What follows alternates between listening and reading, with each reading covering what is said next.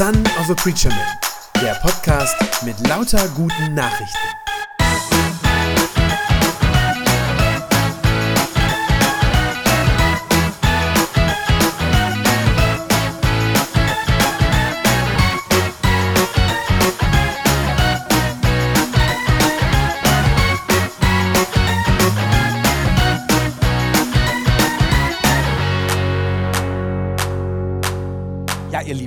Dritter und letzter Teil unserer Mini-Reihe, die wir jetzt gerade seit Pfingsten so gemacht haben, unter dem Titel Begeistert, der Heilige Geist und wir.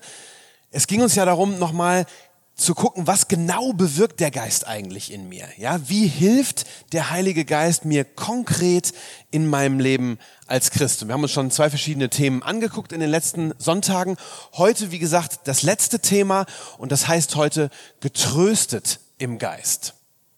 Wir haben eben in der Lesung einen Ausschnitt gehört aus der sogenannten Abschiedsrede von Jesus. Das heißt, das ist das, was er seinen Jüngern sagt und nochmal mit auf den Weg gibt, kurz vor seinem Tod, kurz bevor er ans Kreuz geht. Und ihr habt es vielleicht gemerkt, das ist ein ähm, ziemlich komplexer Text. Und ja, dafür sind wir aber heute Morgen hier, dass wir uns den jetzt zusammen erschließen.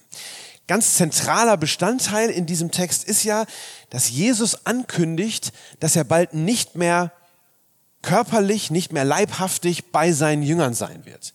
Ja, dass er sagt, ich muss gehen, ich muss euch verlassen, aber, und das ist das zweite, er kündigt dann an, dass er an seiner Stelle eine andere Hilfe schicken wird. Ich lese mal diesen Vers 18 aus dem Text vor, da sagt Jesus zu seinen Jüngern, ich werde euch nicht allein und verwaist zurücklassen, ich komme zu euch. Und äh, zwei, Vers, äh, zwei Verse weiter Vorne Verse 16 und 17 hat er das schon so ähnlich gesagt. Da sagt er, ich werde den Vater bitten, dass er euch an meiner Stelle einen anderen Beistand gibt, der für immer bei euch bleibt. Das ist der Geist der Wahrheit, sagt Jesus, den die Welt nicht bekommen kann, weil sie ihn nicht sieht und ihn nicht kennt. Aber ihr kennt ihn, denn er bleibt bei euch und er wird in euch sein. Als Bibelübersetzung habe ich hier die NEU, also diese neue evangelistische Übersetzung, die nehme ich ja sehr gerne. Und da steht an dieser Stelle für den Heiligen Geist das Wort Beistand. So ist das hier ins Deutsche übersetzt. Äh, in der, in der klassischen, in der alten Luther-Übersetzung, da steht an dieser Stelle Tröster.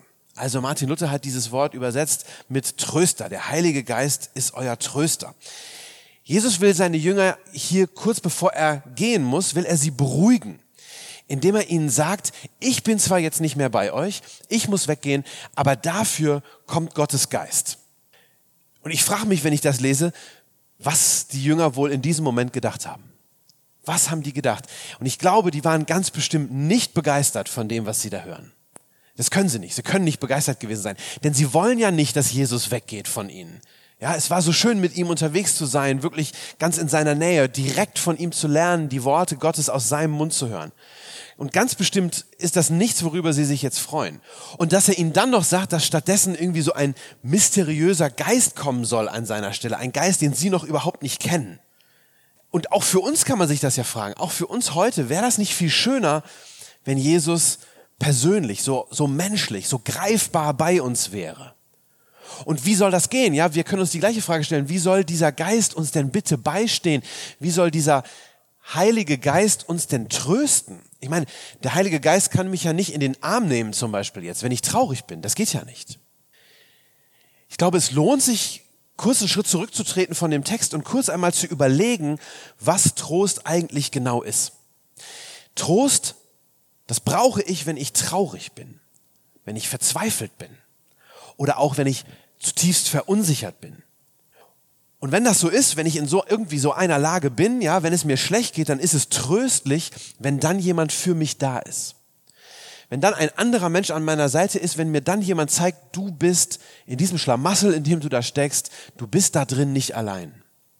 Und wenn ich in so einer schlimmen Lage bin, wenn ich dann erfahre, wie mir jemand zur Seite steht, ja, das gibt mir wieder ein Stück weit Halt, das gibt mir wieder ein bisschen Boden unter den Füßen.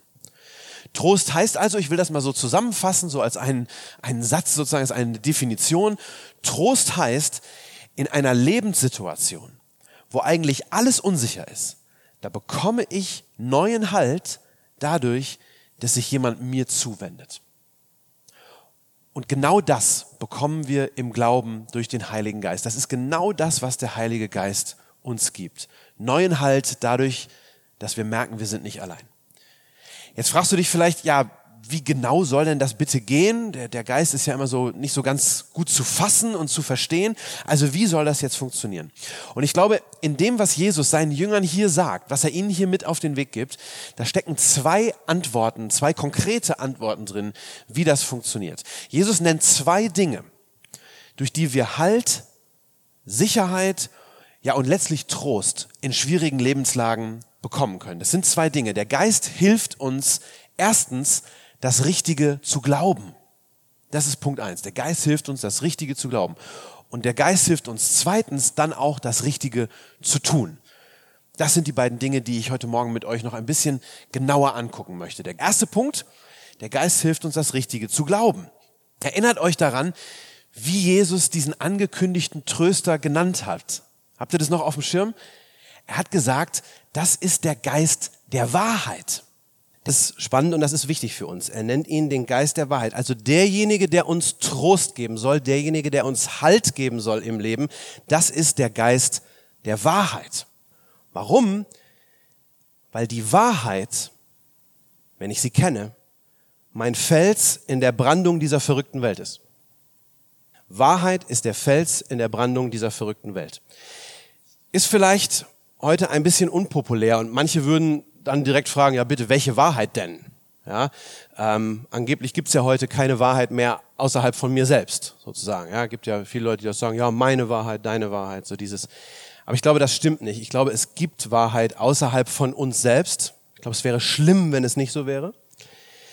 Ähm, und zwar gibt es vor allem auch Wahrheit und Gewissheit über die beiden wichtigsten Themen überhaupt in unserem Leben, nämlich einmal die Wahrheit über Gott es ist eine, die außerhalb von uns ist, tatsächlich, die Wahrheit über Gott. Und auch die Wahrheit über mich selbst. Ja, auch die liegt nicht in mir selber, sondern kommt von außen zu mir. Anders gefragt, wer ist Gott und wer bin ich? Wer ist Gott und wer bin ich? Und ich bin davon überzeugt, auf beides gibt es absolute und wahre Antworten, an denen man sich festhalten kann.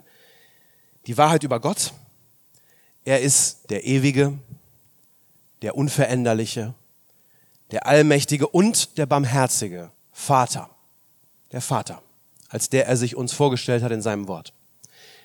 Das ist wahr. Das ist wirklich wahr. So zeigt er sich, so präsentiert er sich uns und das ist wahr. Und ich glaube, das ist zutiefst tröstlich, wenn ich das weiß. Das ist der Vater. Wenn sonst nichts mehr festzustehen scheint, das steht fest. Jesus weiß das wie wichtig es für uns Menschen ist, dass wir in so einer unsicheren und auch in einer verunsicherten Welt, dass wir da ein klares, ein festes, ein zuverlässiges Wissen über Gott haben. Zuverlässiges Wissen über Gott, woran wir uns festhalten können. Ja, und deshalb sagt er über den Heiligen Geist, das ist der Vers 26, den seht ihr jetzt hier vorne, finde ich einen ganz wichtigen Schlüsselvers in diesem Text. Da sagt er, der Beistand, den der Vater in meinem Namen senden wird, der Heilige Geist, der wird euch alles weitere lehren, sagt Jesus, und euch an alles erinnern, was ich euch gesagt habe. Also an die Wahrheit, die ihr schon kennt, das, was ich euch gepredigt habe, drei Jahre lang, daran wird der euch erinnern. Ja, der Geist wird lehren, steht da. Das heißt, er wird euch helfen, Gott immer besser zu verstehen, diese Wahrheit über Gott immer besser zu begreifen. Er wird euch das, was Gott alles schon getan hat in eurem Leben, in Erinnerung rufen. Das, was er gesagt hat. Gottes Worte und Gottes Taten. Daran wird er euch erinnern. Wir haben eben den Psalm 103 zusammen gebetet. Lobe den Herrn meine Seele und vergiss es nicht, was er dir Gutes getan hat. Ja, das ist genau das. Das tröstet, wenn ich mich daran erinnern kann. Und wenn mich der Geist Gottes darauf stößt, sozusagen mich daran erinnert. Die Wahrheit über Gott, die tröstet ich als Theologe sage ich, gute Theologie tröstet. Gute Theologie tröstet, weil sie ein Schlüssel zum Wesen Gottes ist. Weil ich dann sehe, wer Gott ist und dass ich mich auf ihn verlassen kann. Das ist das eine. Absolute Wahrheit über Gott in seinem Wort. Und das zweite ist Wahrheit über mich selbst. Heute wird viel gesagt, ja, wenn du über dich selbst, wenn du wissen willst, wer du bist, schau in dich, schau auf dein Herz, Nein, ich glaube, das ist ganz falsch. Ich glaube, in uns selber finden wir, uns haupt, finden wir hauptsächlich viel Verunsicherung und Unsicherheit.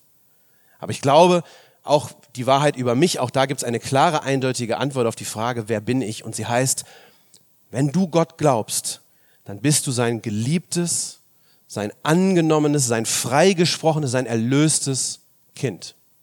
Sein Kind. Du bist nicht die Summe deiner Fehler. Du bist nicht der Versager, als den du dich vielleicht selber siehst. Du bist nicht der Problemfall der Familie, du bist nicht der Taugenichts, der nichts hinkriegt. Nein, du bist ein Kind des höchsten Gottes.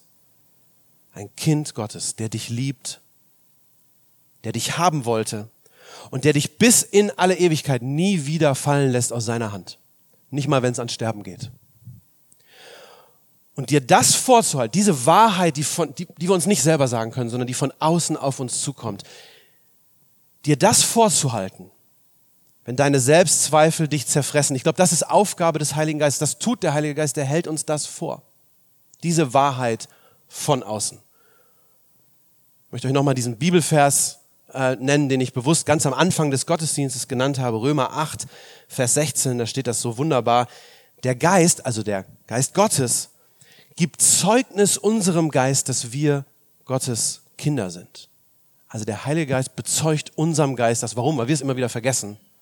Aber der Heilige Geist bezeugt unserem Geist, dass wir Gottes Kinder sind. Wenn du zu Jesus Christus gehörst, dann ist das die unumstößliche Wahrheit über deinem Leben. Da gibt es nichts dran zu rütteln. Und das zu wissen ist, finde ich, der schönste, der tiefste Trost in dieser Welt, den es geben kann.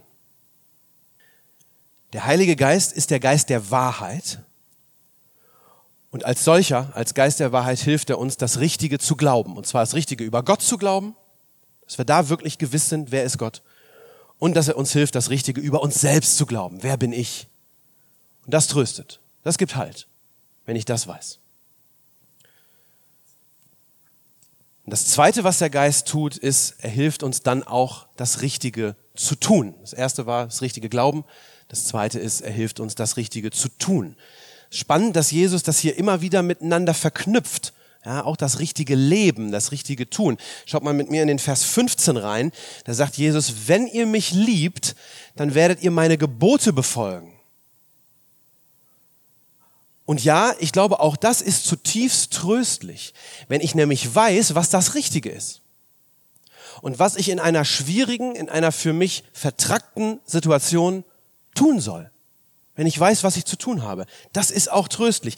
Die Gebote, die Jesus uns gibt, die sind ja kein Korsett, das mich irgendwie einzwängen soll, das mich meiner, meiner Freiheit berauben soll. Sondern die Gebote Gottes für uns, das sind gute Richtlinien, die mir eben Orientierung geben. Das ist ja das Entscheidende. Überlegt mal, was das Gegenteil wäre. Oder was die Alternative wäre. Die Alternative wäre Orientierungslosigkeit in meinem Leben. Dass ich nicht, dass ich da stehe und sage, ich, ich weiß auch nicht, was ich tun soll. Und ich glaube, ihr Lieben, das ist ja heute sehr, sehr verbreitet, Orientierungslosigkeit bei vielen Leuten, aber das ist ja kein gutes Gefühl. Das ist ja nichts Positives, wenn ich da schwimme und sage, ich weiß auch nicht, was jetzt richtig ist. Und deshalb ist es gut, wenn mir Gottes Gebote sagen, was richtig und was falsch ist. Denn daran kann ich mich halten. Und dann weiß ich, dass ich dann richtig liege wenn ich mich daran festhalte. Ich nenne euch mal ein Beispiel, wenn ich mitten in einer Ehekrise stecke, ja, wenn es zu Hause nur noch Missverständnisse und Streit gibt und andere mir dann sagen, ja, ach, weißt du, ist ja gerade so, so furchtbar bei dir zu Hause, mach doch Schluss. Ja, trenn dich doch, würden doch andere auch machen in so einer Situation. Dann erinnert mich hoffentlich der Heilige Geist als Christ daran, an das Versprechen, das ich mal gegeben habe. Er erinnert mich daran, dass die Treue zu meinem Partner, dass die sich dann erst so richtig zeigen muss in so einer Krise, in so einer Situation. Erst dann, wenn es schwierig wird, wird es ja interessant. Und wenn ich dann das weiß, ja, wenn ich mich daran erinnere und weiß, es ist jetzt einfach richtig, es ist einfach richtig, jetzt an der Liebe und an der Ehe festzuhalten zu meiner Frau, zu meinem Mann, egal wie sich das gerade anfühlt, wenn ich das dann als Orientierungs-, als Fixpunkt habe, dann ist das ein tiefer Trost in der Situation. Weil ich weiß, was ich zu tun habe und dass ich, wenn ich das mache, dass ich dann auch das Richtige tue, dass ich dann richtig liege. Also Gottes Gebote geben Halt. Sie sind ein Trost in der Unsicherheit und in der Orientierungslosigkeit dieser Welt. Das gibt uns der Geist, hilft uns das Richtige zu glauben und das Richtige zu tun. Dazu hilft er uns. Das ist die Art, wie er uns beisteht innerlich. Ja, so gibt er Halt und Trost. Natürlich, und das ist jetzt als letzter Punkt noch wichtig hinzuzufügen, natürlich geht das alles nur oder kann der Geist das sozusagen in mir nur tun, wenn ich Gottes Wort auch kenne. Das ist klar, das leuchtet unmittelbar ein. Zum Beispiel, um Trost zu finden in dem unwandelbaren Charakter Gottes, in seinem Wesen. Ja, da muss ich Gottes Charakter erst einmal für kennen. Wenn ich da nie was von gehört habe, wird es nicht funktionieren.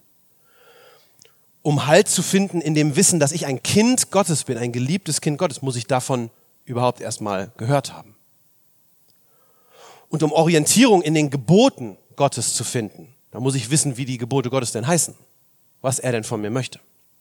Und das alles weiß ich eben nur, wenn ich Gottes Wort kenne oder schlichter gesagt, wenn ich die Bibel lese.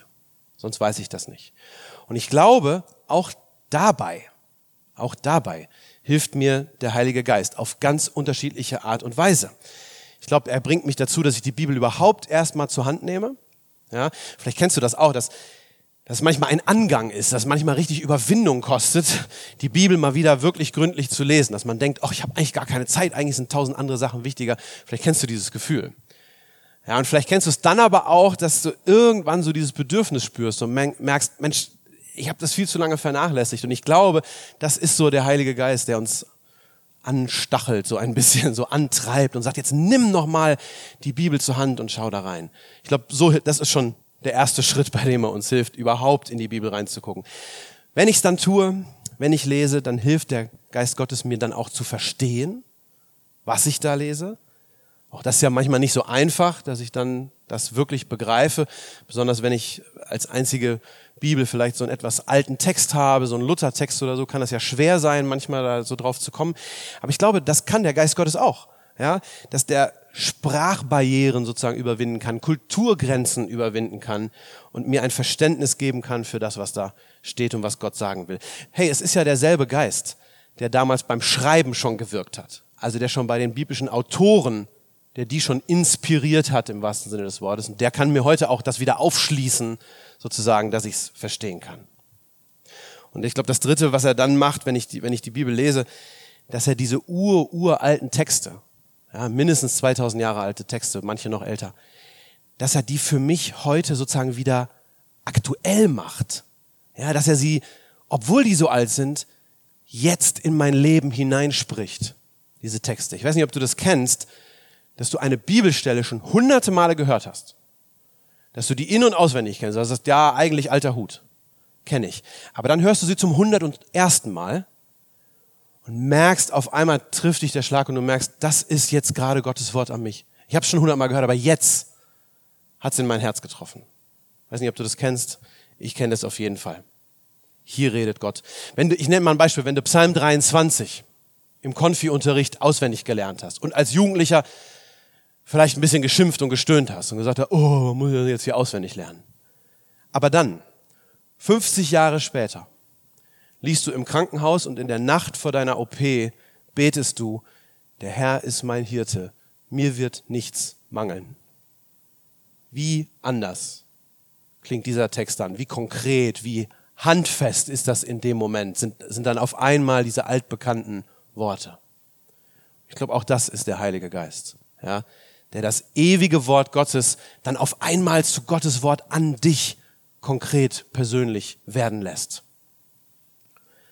So, so tröstet uns dieser göttliche Tröster, der Geist der Wahrheit, indem er uns mit der Nase auf Gottes Wort stößt, sag ich mal so, uns da antreibt und sagt, lies, der uns dann auch hilft zu verstehen, der es dann aktuell werden lässt, es persönlich in unser Herz, in unser Leben hineinspricht, auch wenn wir es schon tausendmal gehört haben und der dir dann durch dieses Wort zeigt, was du nach Gottes Willen tun sollst und was du von dir selbst und über Gott glauben und denken sollst. Das, ihr Lieben, das ist ein Trost, der den Namen auch verdient, glaube ich. Ja, ein Trost, der wirklich Halt gibt in der Unsicherheit der Welt, in den Katastrophen meines Lebens. Dieser Geist, der so wirkt und so arbeitet. Das ist der Beistand, das ist dieser Tröster, von dem Jesus da redet. Und den sendet er bis heute aus. In seine Gemeinde hinein, in uns hinein, ganz persönlich. So wirkt er bis heute in den Herzen seiner Nachfolger, in deinem und in meinem Herzen. Und dann ist so wunderschön dieser allerletzte Vers. Da sagt Jesus nämlich ganz am Schluss, was der Geist Gottes dadurch dann bewirkt, was dann passiert. Ja? Dieser Geist, der mich so trösten und stärken kann, der in mir wohnt, der bewirkt dann einen tiefen inneren Frieden. Ich lese euch den Vers 27, das ist der letzte Vers. Jesus sagt, was ich euch schenke, ist mein Frieden.